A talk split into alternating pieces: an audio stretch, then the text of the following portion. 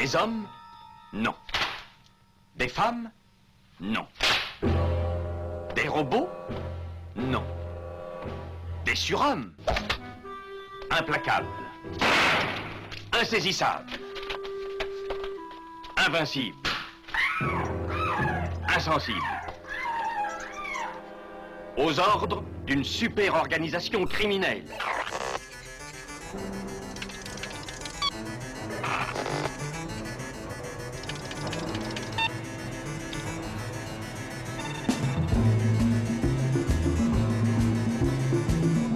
Rien n'est impossible pour... Culture prohibée. Bienvenue pour ce nouvel épisode de Culture Prohibée. Culture Prohibée, c'est l'émission hebdomadaire de la culture planète du Ciboulot, animée par l'équipe des films de la Gorgone. Pour en savoir plus, rendez-vous sur le site www.lesfilmsdelagorgone.fr. Toutes nos précédentes émissions déjà diffusées sur cette antenne sont disponibles sur Deezer, PodCloud et Spotify. Culture Prohibée, c'est aussi un profil Facebook et un blog, culture-prohibée.blogspot.fr.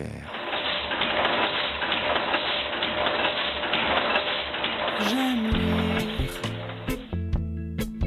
les grands récits de chasse, l'odeur de la besace, le muscle du cheval, les plumes sous les balles. Vous écoutez Culture Prohibée, éditeur indépendant. Alors, bonjour euh, Yann Plane. Bonjour. Alors tu, es- tu es aujourd'hui avec nous en studio. euh, on va parler un peu de ton, ton travail d'éditeur indépendant. Puisque tu te, tu te lances, en fait, c'est assez, euh, c'est assez récent. Euh, et euh, bah, d'abord, on va, on va faire connaissance avec toi quand même, euh, parce que j'ai cru comprendre que, que tu étais passionné de littérature dehors, tu es passionné de cinéma, euh, de cinéma un peu barré, enfin de plein de choses, euh, musique, BD, euh, mais tu te lances toutefois dans la, pour l'instant l'édition de BD. Bah, qu'est- qu'est-ce, que, qu'est-ce qui te plaît le plus? Est-ce qu'un jour tu envisagerais de, pourquoi pas d'éditer des livres sur le cinéma, d'éditer d'autres types de livres, voilà? Et pourquoi avoir choisi la BD donc? Alors, euh, c'est une question euh, compliquée. Je vais essayer d'être euh, succinct. Non, éditer de- des livres sur le cinéma, je me sentirais pas la, légitimité de le faire, même si je suis un passionné de cinéma. En fait, j'ai eu des phases, comme probablement beaucoup de, beaucoup de gens. J'ai été nourri à la bande dessinée quand j'étais, enfant. Donc, ça a été une véritable passion avec la, BD franco, franco-belge. Voilà, les super-héros aussi, ce qu'on trouvait, les éditions Lug, qu'on trouvait dans les, dans les presses. Donc, j'en lisais beaucoup. J'étais très consommateur. Ma maman m'encourageait beaucoup puisqu'elle m'achetait les, albums de Tintin au fur et à mesure tout en me disant quand même que la BD c'était quand même pas terrible. hein. Donc elle me faisait lire mais d'un autre côté il y a un- petit côté sadique quand même, faut pas lire que ça, il faut, faut lire d'autres choses, c'est peut-être pas, c'est peut-être pas l'idéal. Et puis, euh, et puis j'ai lâché la bande dessinée quand je suis arrivé au, au lycée. Euh, là je me suis passionné pour le, pour le cinéma, donc un autre art visuel. Et donc là, j'ai avalé beaucoup de choses, j'ai vu beaucoup de choses, je me suis passionné pour beaucoup de choses. Et la bande dessinée est arrivée, curieusement, est revenue par euh, la fenêtre, d'une certaine manière, par le biais du cinéma. J'étais abonné à la revue Mad Movies et ils avaient une rubrique sur euh, la bande dessinée. Et il, chroniquait dedans, dans, un des numéros euh, que, j'ai reçu, un film adapté euh, d'une bande dessinée de- d'Alan Moore, hein, donc qui s'appelle From Hell, que beaucoup ont probablement vu. Et euh, ça m'a beaucoup intrigué. Je suis allé à la librairie, j'ai acheté cette bande dessinée. Ça faisait très longtemps que je n'en avais pas acheté. Et, je me suis plongé dedans. Ça m'a pris des heures et des heures de lecture. Je suis pas sorti de ma chambre. J'ai été complètement, complètement absorbé.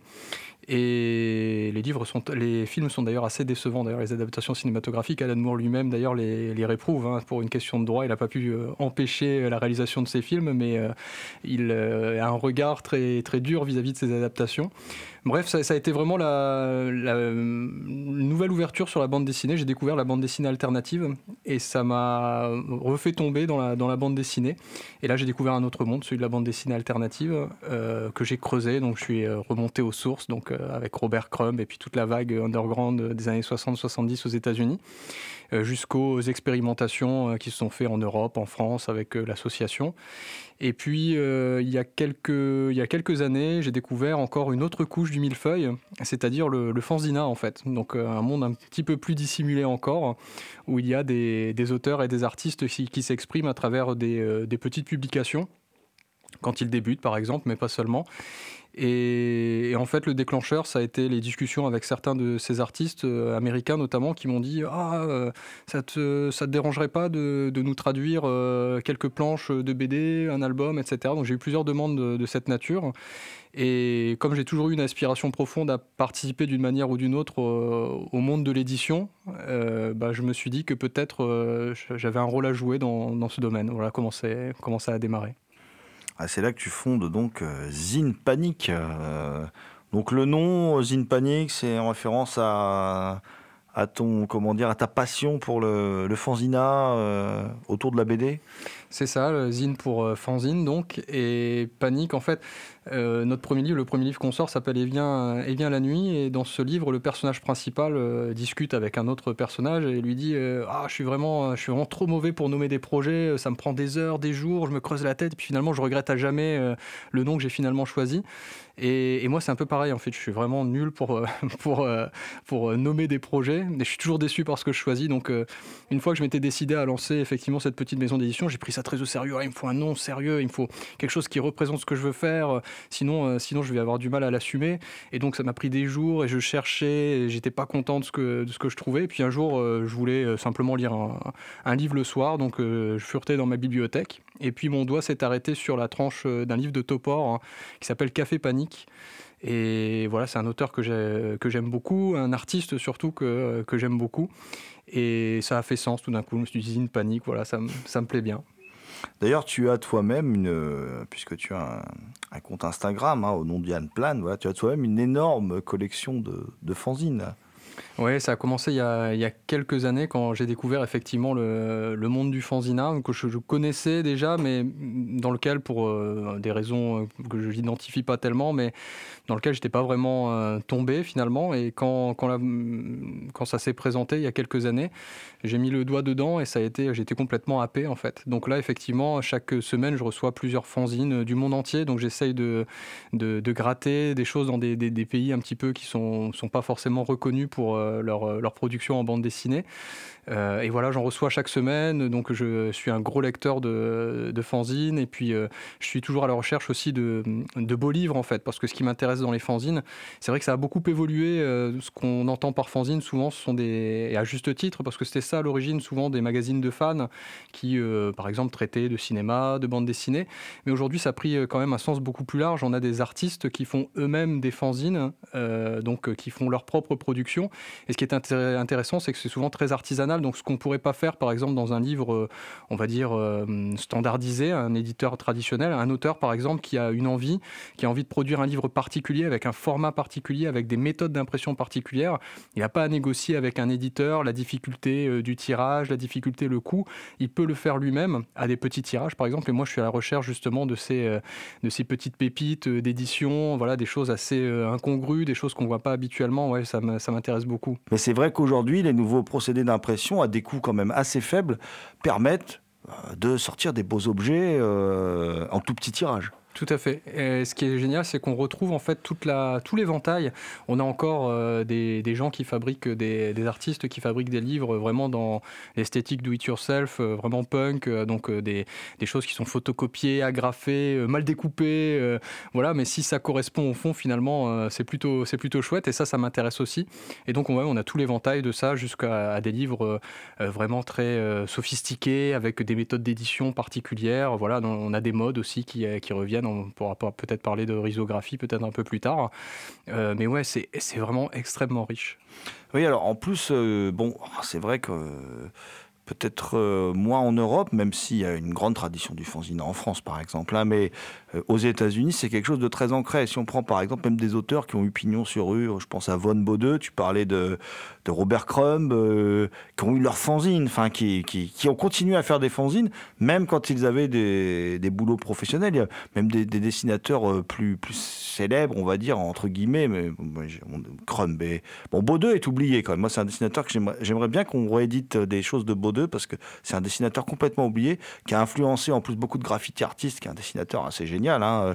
Et mais il y avait même des gens comme Neil Adams, tout ça, qui sont qui, avaient leur fanzine. C'est quand même plus, enfin, aux États-Unis, c'est quelque chose de très prégnant quand même.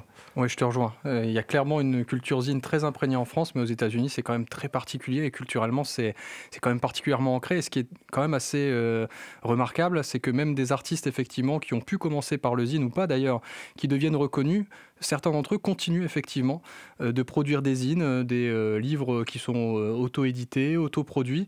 Et ça, c'est quand même quelque chose d'assez surprenant. On remarque aussi qu'il y a beaucoup d'événements autour d'usines aux, États-Unis, et parfois de très gros événements. il y a des codes, voilà, c'est vraiment un monde à part et c'est vraiment un monde qui existe pas en dehors finalement des, maisons d'édition traditionnelles.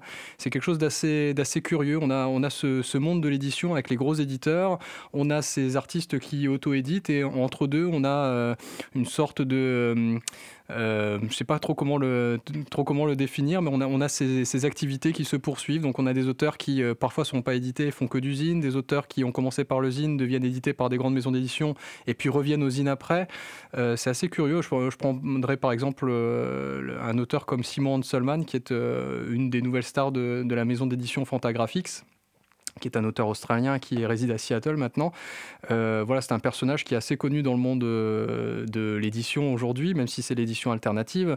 Euh, il y a eu des grands entretiens dans Libération, il a été prépublié dans Libération en France, il y a eu de nombreux articles, il a eu des prix à Angoulême, donc il est reconnu.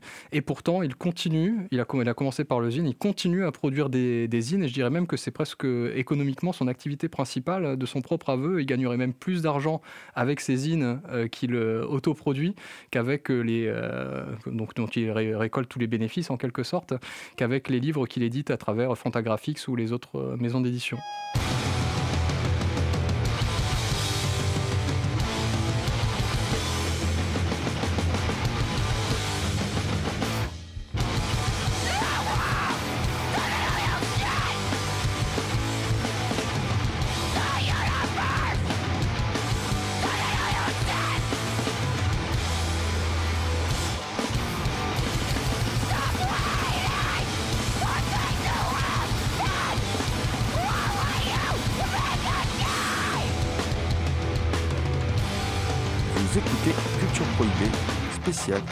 Indépendant.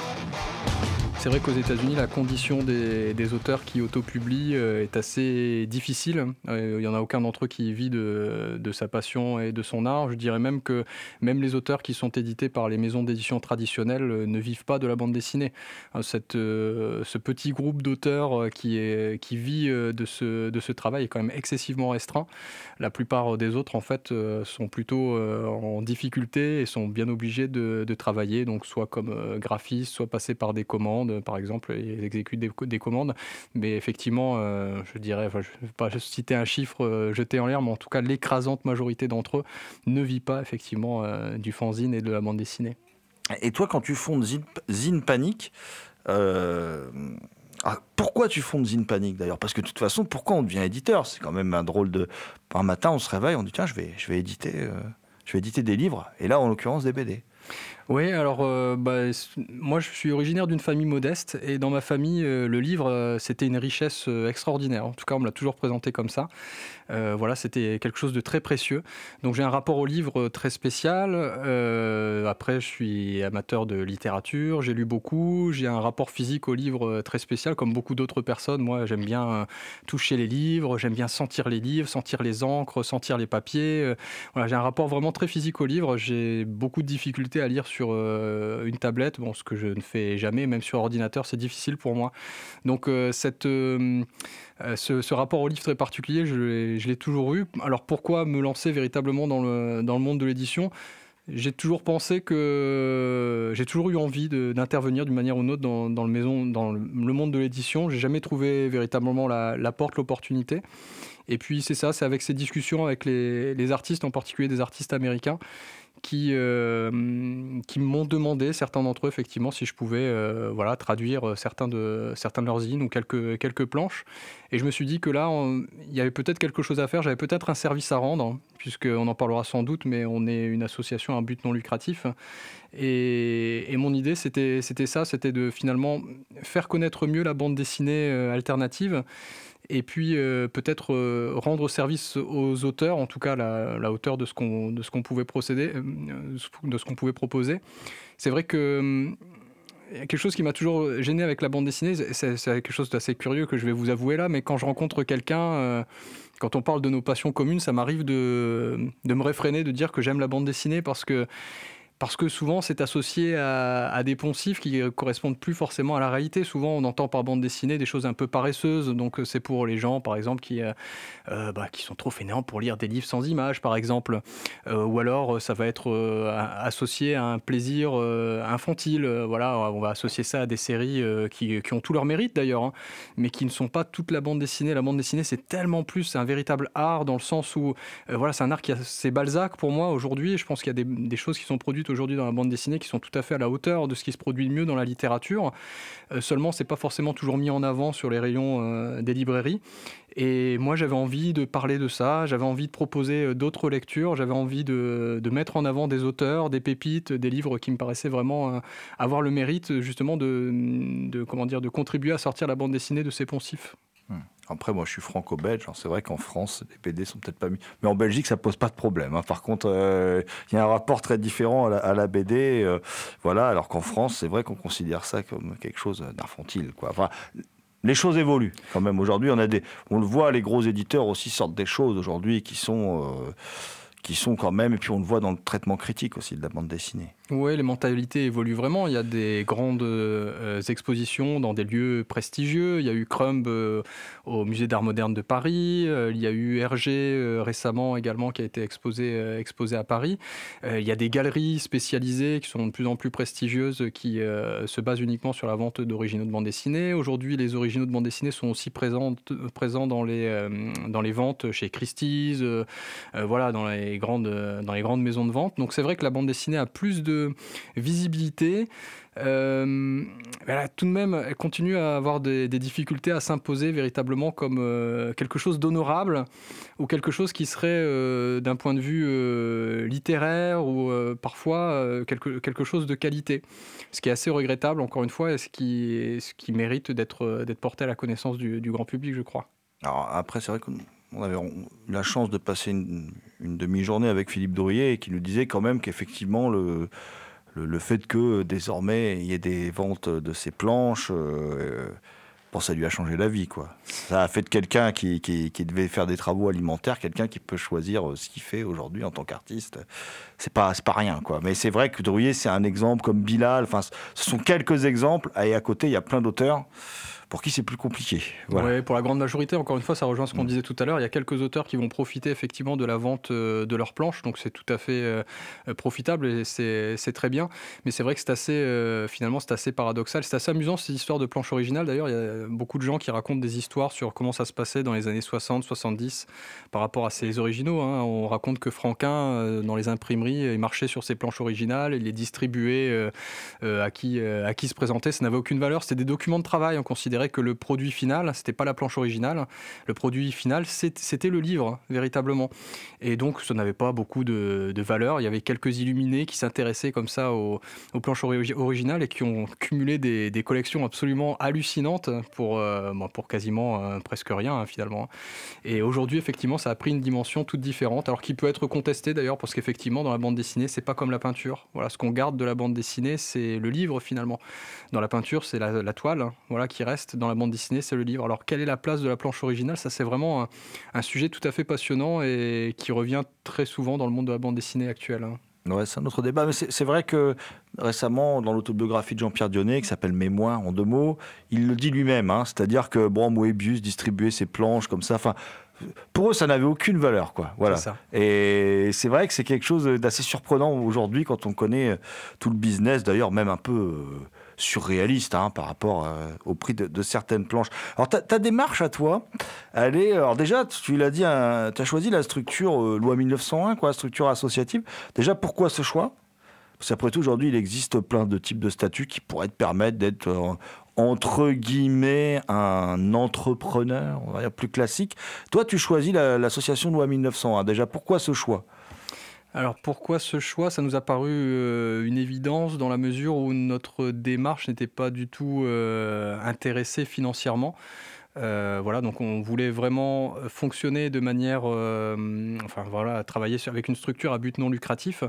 Alors ça signifie pas pour autant qu'on veut pas être rentable, parce que ce qui va permettre la production des autres livres, c'est la vente des précédents, bien sûr.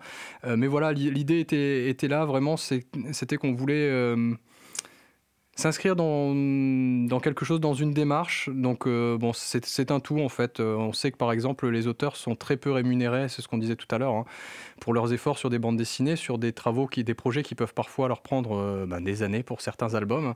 Ils sont rémunérés en général à hauteur de 4 à 7 la plupart du temps, c'est à peu près ça euh, par rapport aux ventes euh, d'albums.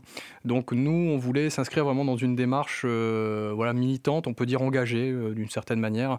Donc, donc voilà, on voulait faire ce travail, mettre en avant des auteurs méconnus, en fait, voilà. Donc c'est-à-dire essayer d'aller chercher mm, des, productions, des livres qui n'ont pas trouvé le chemin des éditeurs habituels à cause de leur format ou à cause en raison bah, d'un, jeune auteur qui débute, par exemple, qui, qui ne s'est pas encore fait de nom, et puis euh, essayer de leur permettre d'avoir une visibilité en France, parce que, bon, bah, voilà, on en parlait, la France, c'est quand même un très gros marché pour la bande dessinée, on considère souvent que c'est le troisième euh, marché mondial, et euh, notre idée, voilà, c'était de mettre en avant des auteurs à titre totalement gracieux, donc voilà, donc on traduit leur production, euh, on s'occupe ensuite euh, de la distribution. Euh, les auteurs, eux, gardent le contrôle sur leurs livres parce que c'est eux qui vont travailler sur le, maquettage, ce qu'ils savent faire, puisque de toute façon, puisqu'ils autoproduisent la plupart du temps leurs propres livres.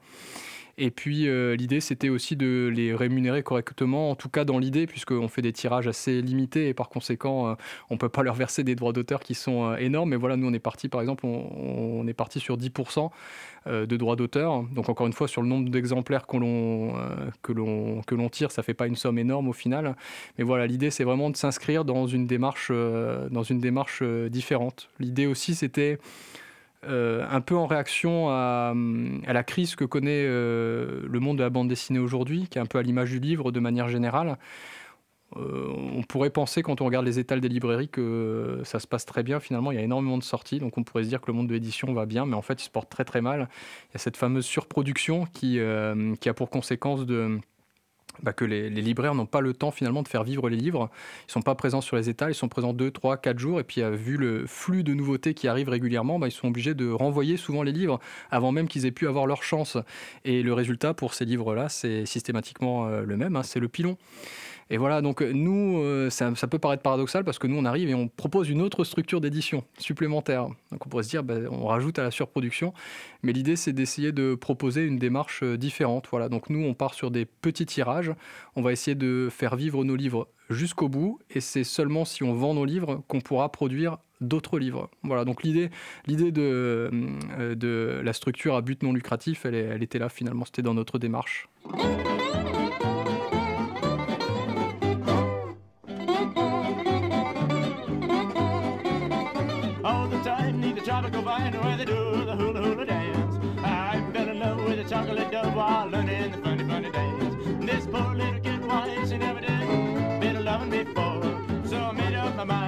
I love. A pretty little hula girl. She's the make you giggle. Hula of mine. All the time I'm dreaming of her.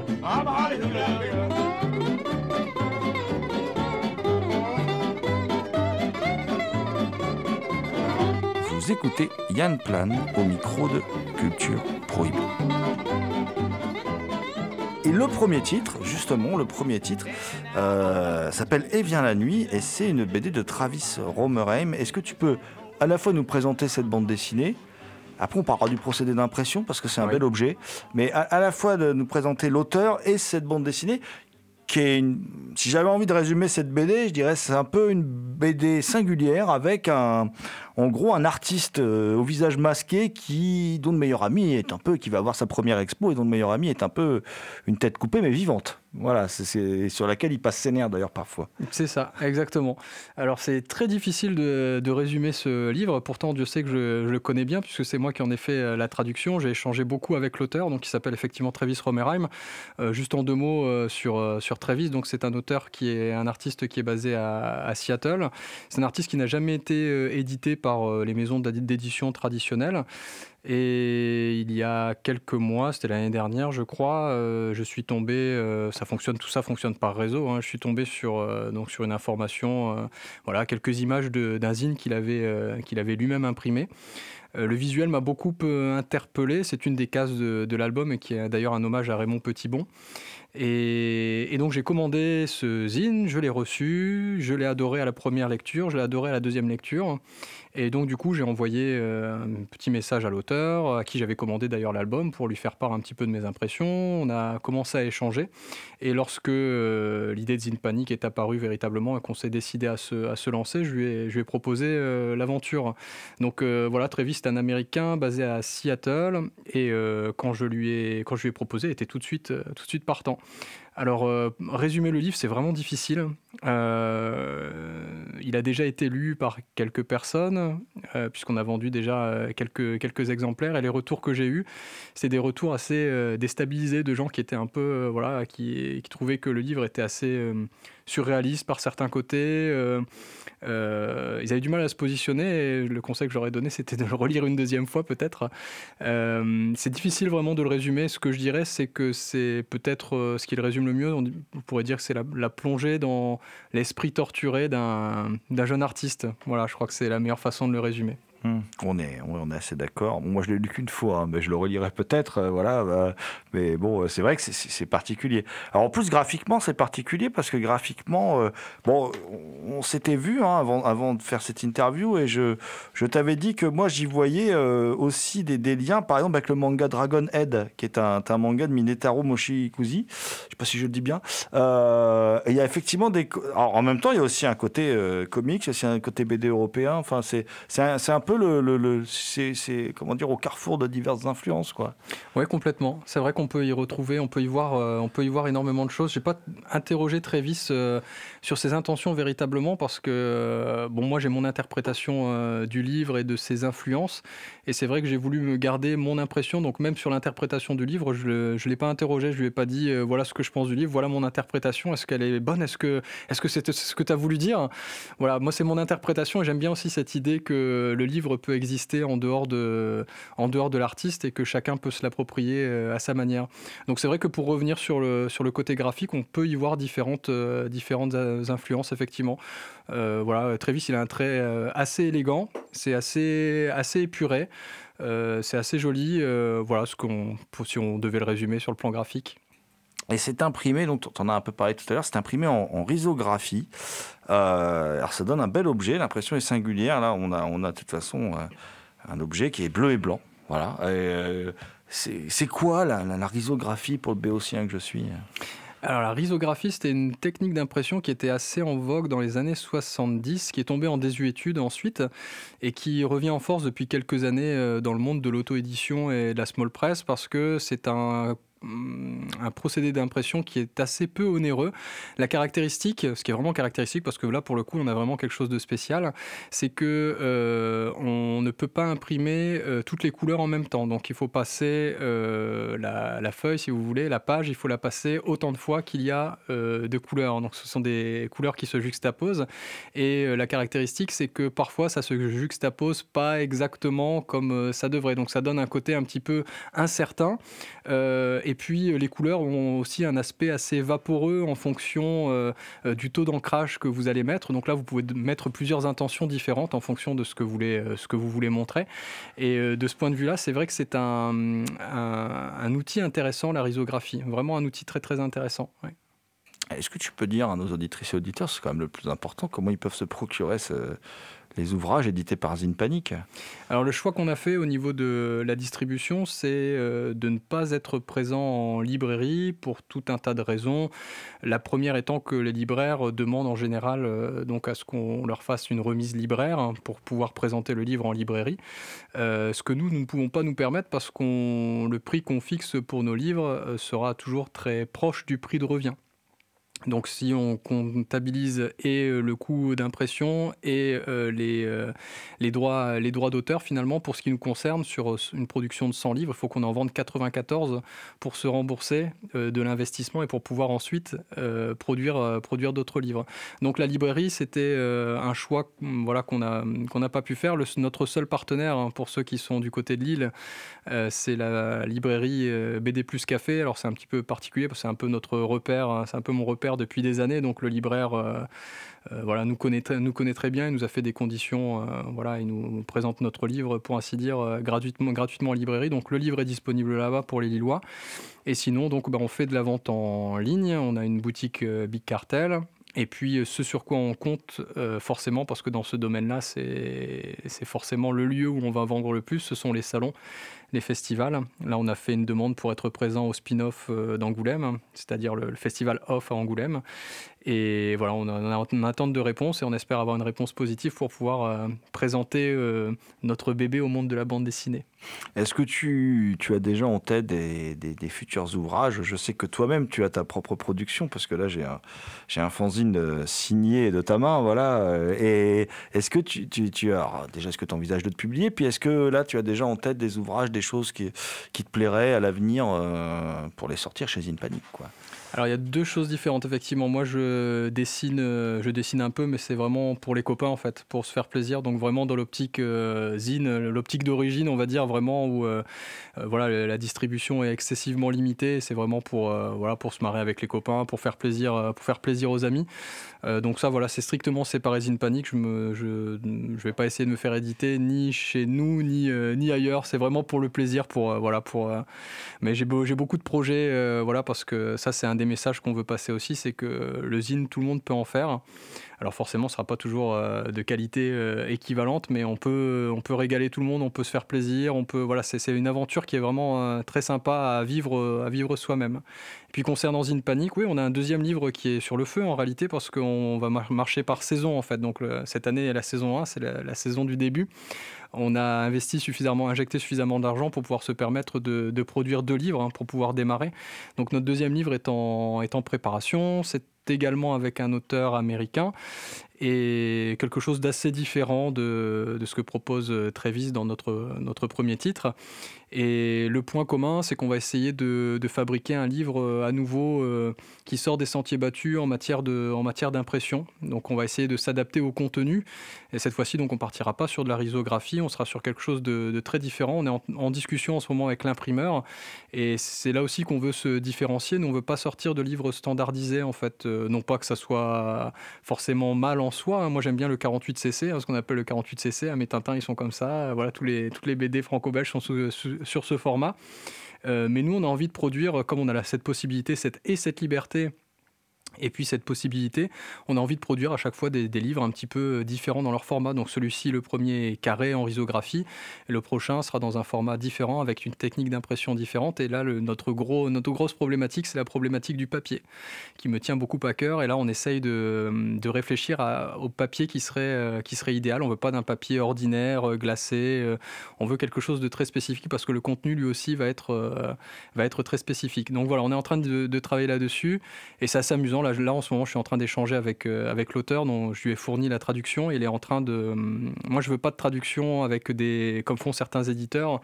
Euh, qui consiste à prendre une police euh, d'ordinateur traditionnel et qu'on va coller dans les bulles ou dans les cartouches à la place du lettrage d'origine de l'auteur. Moi, j'adore le lettrage. Euh, j'estime que ça fait partie euh, intégrante euh, du, travail graphique. Et donc, je demande à mes auteurs, une des conditions pour travailler avec les auteurs, c'est qu'ils reproduisent leur lettrage dans la version française. Et donc là, l'auteur avec qui on travaille actuellement, il est, je crois, il est plus fou que moi encore sur la question du lettrage. Lui, supporte pas dans les livres qui est deux R identiques. Donc lui, ça, le sort de sa, ça le sort de sa lecture. Donc lui, il est, encore plus euh, obsédé que moi sur cette question-là. Et donc là, il m'a envoyé une photo amusante. je lui ai envoyé la traduction. Donc et là, il est en train de faire des lignes. Donc il, recopie à la ligne tout le texte en français. Voilà. Donc je me suis amusé, je, l'ai un peu vanné en lui disant bon ça va, c'est pas trop dur l'entraînement intensif en français. Je lui ai dit tu dois suer des gouttes sur les, accents sur les voyelles. Il m'a répondu non, je m'éclate, j'adore, j'adore, euh, c'est super. Voilà donc euh, c'est en cours et ça devrait sortir normalement euh, courant janvier pour, pour en espérant pouvoir le présenter à Angoulême puisque Angoulême se déroule fin janvier.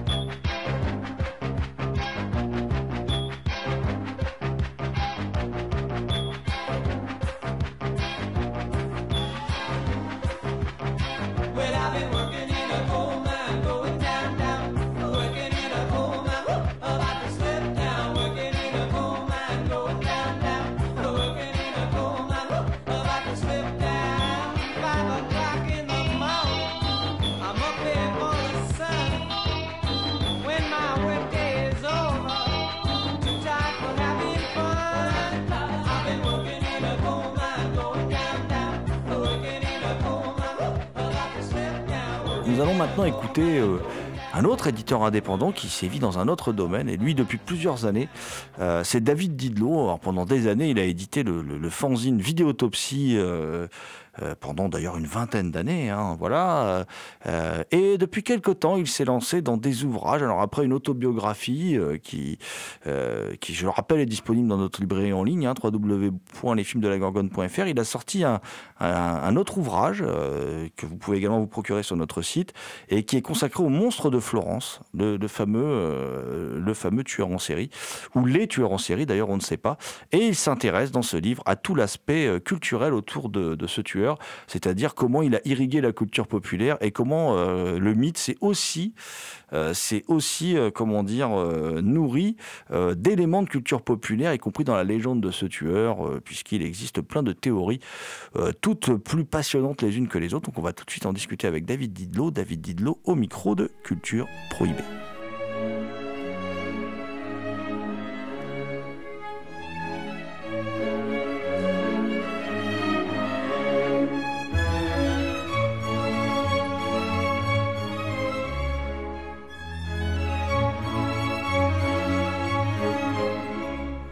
Nous sommes en t'accompagner aujourd'hui, David, euh, parce que même si tu étais venu dans notre émission pour euh, aborder ton autobiographie replay, pour, pour aborder également bah, la, fin du, du fanzine vidéotopsie, tu n'as pas non plus euh, stoppé tes, activités euh, d'éditeur, de, euh, de, de, rédacteur, d'écrivain, de critique de cinéma, voilà, et tu continues aujourd'hui à travers un une sorte d'ouvrage, un prosine hein, qui, est, qui, qui, est, consacré au monstre de Florence, qui s'appelle Le monstre de Florence, autopsie d'un mythe criminel.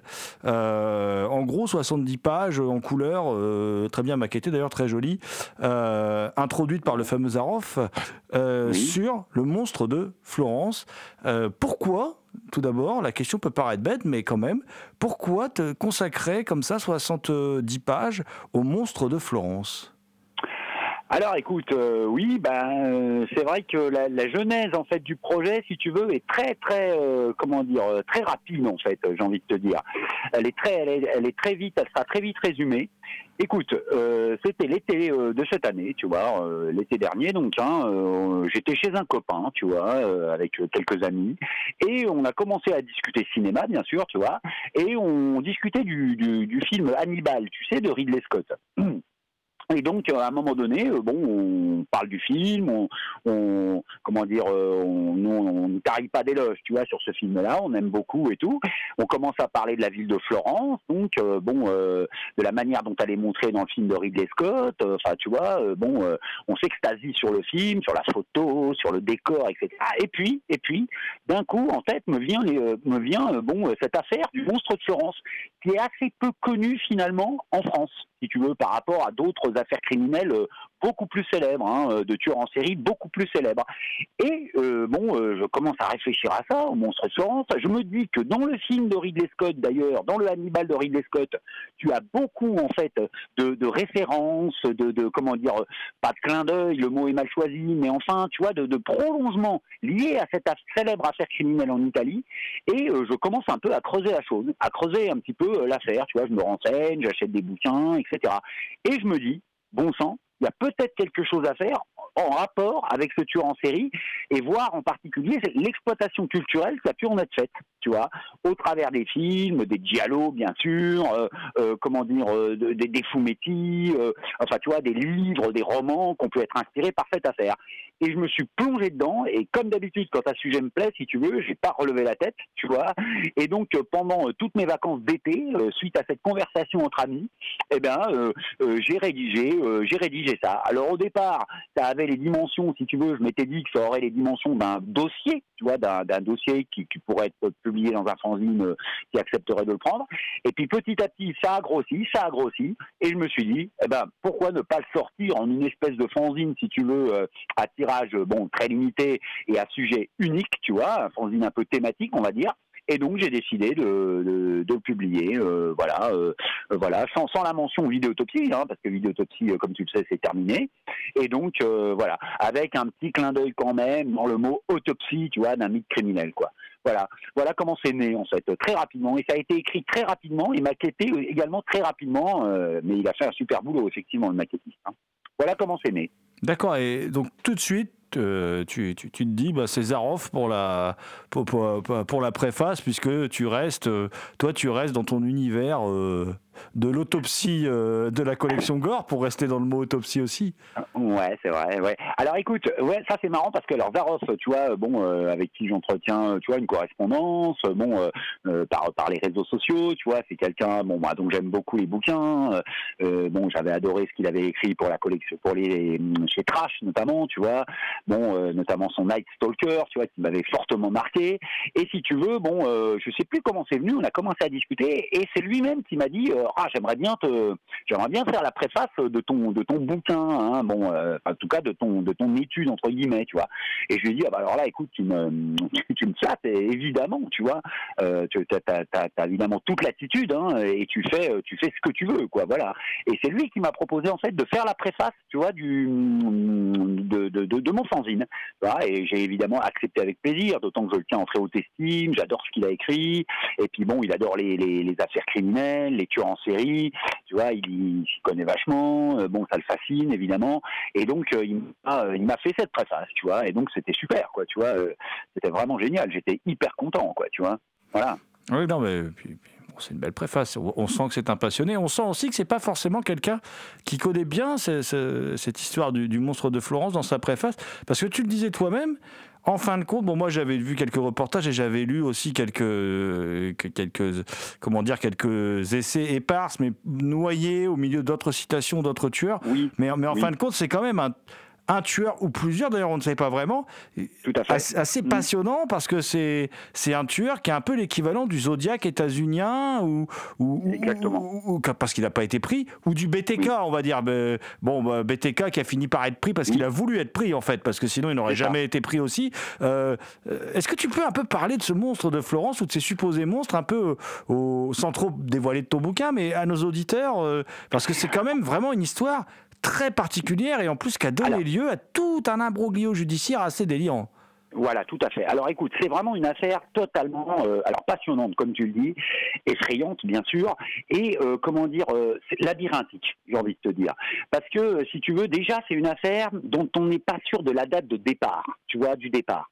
Hein, bon, alors pour aller très vite, tu vois, et pour ne pas trop raconter, on va dire que les crimes qui sont commis dans la province de Florence, si tu veux, donc autour de Florence, hein, dans les collines de Toscane, s'étalent, euh, comment dire, selon les, canons, tu vois, selon la, la doxa de l'affaire, de 1968 à 1985, avec des espaces entre les crimes commis si tu veux, qui sont quand même relativement importants.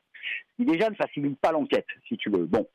Et euh, effectivement, euh, comment dire, ce sont des couples qui sont tués, hein, des couples d'amoureux, euh, des, des, couples de jeunes gens, tu vois, qui sont dans leur voiture, à l'abri, soi-disant, enfin prétendument, des regards indiscrets et qui vont effectivement se faire tuer par un tueur ou des tueurs dont on ne connaît toujours pas en fait l'identité.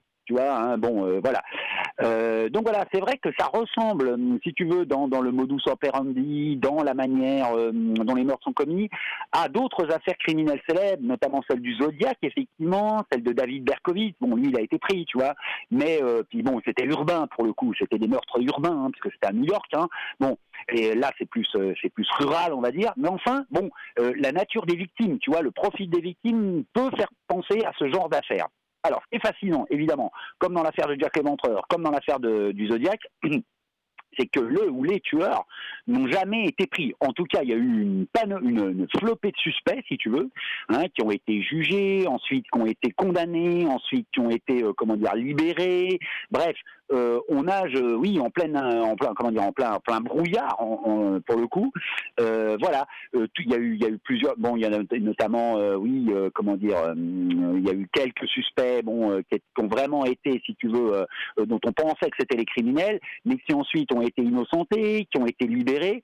Et donc, si tu veux, pour, au final, on ne sait toujours pas avec certitude qui a commis ces crimes, quoi, tu vois. Ce qui rend évidemment l'affaire un peu mythique, un peu légendaire, et puis, euh, puis effrayante. On a même pensé à un moment donné, pour te dire, hein, il y a même eu des théories sérieuses pour le coup, hein, qui disaient que en fait c'était le Zodiac, le Zodiac, le tueur du Zodiac, qui avait migré carrément, si tu veux, sur le vieux continent pour euh, perpétrer euh, sa série de crimes. Tu vois, on est allé jusque là, tu vois, euh, ce qui montre qu'on était vraiment, qu'on nageait en plein brouillard, quoi, tu vois, et que toutes les théories, euh, même les plus, euh, comment dire, les plus farfelues, tu vois, ont été évoquées. Je te passe sur le coup de la secte satanique, parce qu'il faut savoir qu'en plus le monstre de Florence, si tu veux, comment dire, en tout cas sur certaines de ses victimes, prélevait, si tu veux, des morceaux de corps tu vois.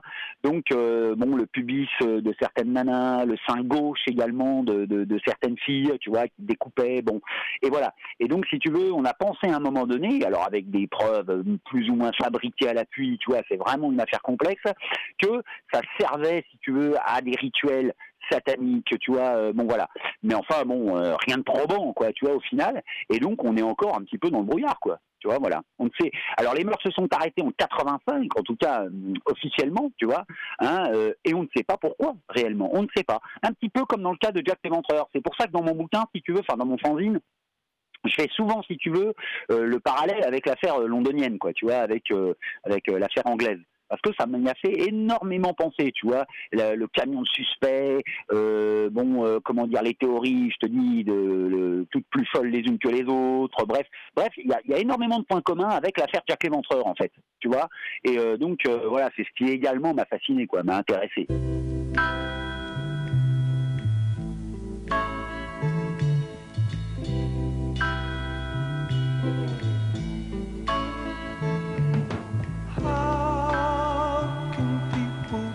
So hardly. How can people be so cruel?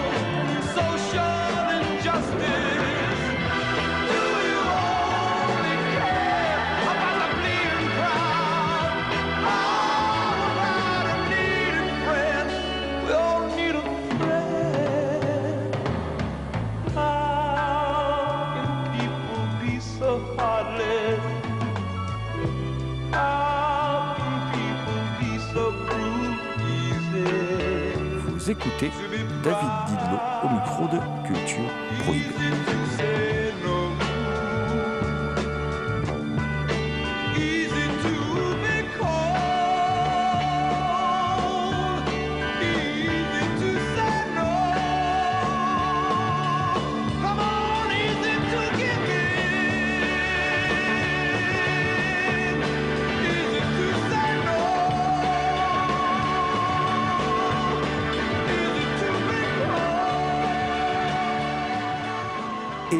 Théories les plus que tu développes toi aussi dans, dans l'ouvrage, hein, euh, il Oui. y a aussi quelque chose qui est intéressant, c'est que euh, et qui paraît en plus assez plausible, c'est aussi que le, le tueur, euh, euh, on peut pas dire qu'il était forcément cinéphile, mais en tout cas le ou les tueurs Ah. euh, allaient voir les films de peut-être de Seconda Vision, Terza Visione, mais en tout cas aller dans les salles, dans les salles Oui. populaires et, et sem- et semble quand même avoir subi une influence. euh, c'est quelque chose dont on n'aime pas trop parler parce que c'est assez caricatural de dire ça, mais en tout Oui. cas semble avoir subi une influence du cinéma d'horreur, du giallo, Ah. enfin voilà. Hum, hum, hum. Alors écoute, ça c'est totalement. Alors c'est en fait, je vais t'expliquer, je vais te dire très honnêtement. C'est ça qui m'a, si tu veux, c'est peut-être ça qui m'a le plus, euh, comment dire, fasciné, qui m'a poussé en fait euh, quand j'ai j'ai appris ça, tu vois, en cherchant un peu, en fouillassant. C'est ça qui m'a totalement fasciné et en même temps effrayé et j'ai même envie de te dire déstabilisé. Parce que si tu veux, euh, il y a alors. C'est pareil, tu vois, bon, ce sont des théories, hein, tu vois, rien n'est sûr hein, dans cette affaire, hein, rien n'est sûr. Mais tu as des gens très sérieux, tu vois, euh, du monde médical notamment, enfin, tu vois, euh, euh, psychiatres et compagnie, si tu veux, qui ont, mais alors pour le coup, élaboré de véritables théories, mais alors avec, si tu veux, euh, pas des preuves, mais enfin avec moult arguments à l'appui, selon lesquels, des théories selon lesquelles, si tu veux, se serait inspiré, tu vois, de certains films d'horreur, tu vois, euh, de certains euh, thrillers, de certains giallo, quoi, tu vois, de l'époque. Et ça, c'est proprement fascinant. Je pense à notamment des bouquins, enfin, un, auteur, tu vois, qui était avocat également, euh, qui faisait un parallèle entre chacun des doubles meurtres du monstre de Florence, si tu veux, et des scènes, des séquences de plusieurs giallo ou films d'horreur. C'est un truc absolu. Alors, bon, moi, je- je- j'avoue, je suis, je suis plutôt circonspect, tu vois. Mais si tu veux, pour, nous qui sommes à la fois amateurs d'affaires criminelles, si tu veux, et euh, de cinéma d'horreur, en particulier italien, en particulier de giallo, ou en tout cas de, de, polar, tu vois, bon, je veux dire, c'est proprement fascinant. Il y a toute une théorie qui court, notamment, alors là, ça ne concerne pas un giallo, euh, euh, comment dire, euh, un giallo proprement parlé, il y a toute une théorie qui court, selon laquelle, si tu veux, le tueur aurait vu Maniac, le Maniac de, William Lustig, tu vois, hein, euh, Maniac de William Lustig, et finalement s'en serait littéralement inspiré. Tu vois, voilà, c'est absolument incroyable si tu veux. Moi, j'ai lu l'étude, tu vois. Alors en italien, je me suis emmerdé à, traduire, tu vois, etc. Parce que j'ai du mal quand même à lire pré- précisément l'italien, tu vois. Mais si tu veux, c'est un truc absolument fascinant. C'est absolument fascinant. En fait, les scalps, si tu veux, que, que le maniaque, hein, que, que, que Franck Dito, si tu veux, prélève sur ses sur ses victimes féminines, les scalps, en fait, euh, oui, bah, le monstre de Florence les remplace par les pubis, tu vois, par les pubis qu'on peut considérer aussi être comme un scalp, tu vois, euh, d'une certaine manière. Hein, bon, évidemment, beaucoup plus sexué, quoi, beaucoup plus sexué, ça, va sans dire, tu vois. Et donc, euh, si tu veux, c'est un truc absolument fascinant, tu vois. Et ce qui m'a intéressé aussi, si tu veux, c'est le bain culturel, tu vois, le bain culturel dans lequel euh, on a évolué pendant cette affaire, tu vois, parce que la, la- les principaux meurtres, si tu veux, se sont déroulés au début des années 80, tu vois, au début des années 80, entre 80 et 85, tu vois, pour la plupart des meurtres.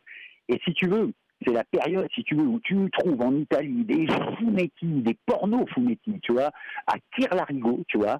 Et c'est pareil, le bain culturel, si tu veux, de l'époque aurait, selon certains, tu vois, aurait, selon certains, euh, comment dire, euh, créé une espèce de, comment dire, de, comment dire, euh, euh, oui, de, comment dire, de- aurait favorisé, si tu veux, euh, comment dire, l'émergence, on va dire, de ce genre de fantasme et de ce genre de tueur, tu vois. Alors, ça va un petit peu contre notre chapelle, ce que je te dis, hein, tu vois, parce que ça prouverait finalement que les films d'horreur et que la culture populaire horrifique a des incidences, mine de rien, tu vois, sur les comportements, mais il n'empêche que, si tu veux, c'est des théories et c'est, euh, comment dire, des, hum, des hypothèses qui ont été prises très, très au sérieux, tu vois, euh, à l'époque hein, euh, des meurtres, tu vois. Et ça, c'est c'est proprement fascinant, proprement fascinant. Ah, en même temps, bon, ça, ça va contre notre chapelle, mais en même temps, bon, faut être un esprit dérangé. Enfin, je veux dire, pour que ça te. Bien sûr, pour, pour- pour- bien pour- sûr. pour lire un fumetti, euh, un porno fumetti et puis sans- se laisser influencer, faut, faut- faut- faut être un esprit dérangé. Tout ça, c'est dans le livre. Je précise pour les auditrices et auditeurs. Tout ça, c'est dans le livre. Il y a, il y a- il y a vraiment, euh, euh, justement, parce que tu t'intéresses à ça, tout le bain culturel qui entoure l'époque, qui entoure l'affaire. L'affaire est aussi dans le livre. Et j'ai envie de, de- de conclure cette petite interview par, par une question simple, mais auquel tu n'as peut-être pas de réponse. Mais après avoir potassé sur le sujet, comme tu l'as fait pour, pour préparer cet Oui. ouvrage, euh, est-ce que toi, il y a une hypothèse qui te paraît plus plausible que d'autres? Écoute, alors moi, euh, si tu veux, euh, toutes les comment dire, toutes les hypothèses et qui ont été euh, comment dire euh, évoquées à l'époque, tu vois, euh, tous les coupables, si tu veux, qui ont été à un moment donné, euh, euh, euh, qui ont été, dont on, enfin, tous les tous les hommes qui ont été arrêtés, et dont on a cru que c'était les coupables. On pense notamment à, au fameux hein, Pietro Pacchiani, tu vois, qui a été vu à un moment donné comme le coupable parfait. Bon, je pense que tout ça, si tu veux, à mon avis, hein, c'est vraiment mon humble avis que je te donne, hein, parce que je ne suis pas dans les arcanes, hein, tu vois, de, la justice ni de la police. Je pense que tout ça, c'est du flanc. Je penserais de plus en plus, et un petit peu à l'instar de Zarov, tu vois, je penserais, je pencherais peut-être de plus en plus, tu vois, euh, comment dire, pour, comment dire, comment t'expliquer ça, une espèce de punisseur moral, tu vois, parce que les couples, si tu veux, qui ont été tués, si tu veux, euh, comment dire, euh, étaient des couples euh, en train de se caresser, je te fais pas un dessin, en train de, baiser pour aller vite, tu vois. Bon, et donc si tu veux, des couples non mariés, tu vois, je sais pas, j'y vois peut-être, si tu veux, le signe d'un tueur, bon, comment dire, un peu punisseur, tu vois, du péché. Tu vois ce que je veux dire hein? Alors c'est un petit peu, bon, c'est un peu, un peu, un peu romanesque ce que je te dis, tu vois. Mais je pense qu'il y a de ça, tu vois. Euh, Il y a quelque chose de cet ordre-là, tu vois. Euh, quelqu'un qui punit les pécheurs en quelque sorte, tu vois. Hein, euh, quelqu'un très fortement marqué peut-être par la morale catholique, je ne sais pas, tu vois, et qui punirait, tu vois, les pécheurs, parce que tout de même le profil des victimes est quand même édifiant, tu vois. Et donc je vois ça comme ça. Je, je vois ça euh, plutôt, euh, plutôt sous cet angle-là. Maintenant, je peux me tromper euh, de A à Z. Hein, je, je- ne dis pas le contraire. Voilà un petit peu comment je vois les choses. Ouais. Et Ce qui serait, bah, ce qui est une hypothèse tout à fait plausible, hein, vu quand même la prégnance de, de, de- de l'Église catholique en Italie. Enfin, voilà, voilà, on, voilà, on va voilà, pas se mentir. vois. Ça, ça reste prégnant. Ça nous donne des indices sur le profil. Ça nous donne pas d'indices sur l'identité. Le saura-t-on un jour? Je ne sais pas. Euh, c'est- le grand mystère. En tout cas, moi, j'invite tous les auditrices et auditeurs à se procurer l'ouvrage, donc Le monstre de Florence, autopsie d'un mythe criminel, donc signé David Didlot. Il est disponible en ligne, par exemple, euh, bah, auprès directement de, de vidéotopsie.blogspot.com, mais il est aussi disponible sur notre site, hein, donc euh, www.lesfilmsdelagorgone.fr. Euh, et puis, bon, c'est un tout petit tirage, donc euh, dépêchez-vous, euh, parce qu'il n'y en aura pas pour tout le monde. Voilà. C'est possible, c'est possible. Oui, je l'ai tiré à peu d'exemplaires parce que, si tu veux, je sais que l'affaire, si tu veux, du monstre de Florence, si elle est très très connue en Italie, si tu veux, en France, bon, elle est, elle est, elle est pas, elle est pas si connue que ça. Tu vois, il y a Jacques Pradel qui avait consacré euh, euh, un de ses numéros de l'heure du crime, je crois, tu vois, à cette affaire. Mais sinon, il n'y a pas grand chose, quoi. Tu vois, il n'y a pas grand chose, même au niveau bouquin, tu vois. hein, Il n'y a, y a vraiment pas grand chose, quoi. Voilà.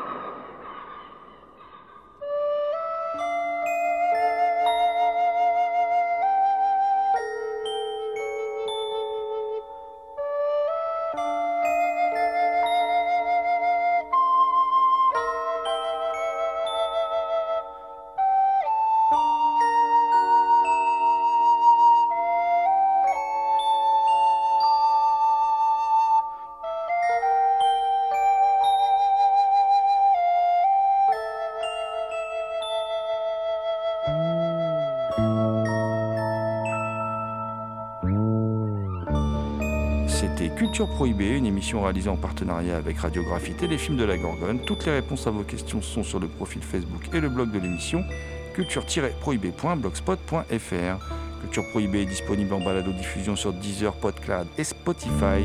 Culture Prohibée était une émission préparée et animée par votre serviteur Jérôme Potier, dit La Gorgone, assisté pour la programmation musicale d'Alexis, dit Admiral Lee, and the last but not the least. Je veux bien sûr parler de Léo Mania à la technique. Salut les gens, à la prochaine. Música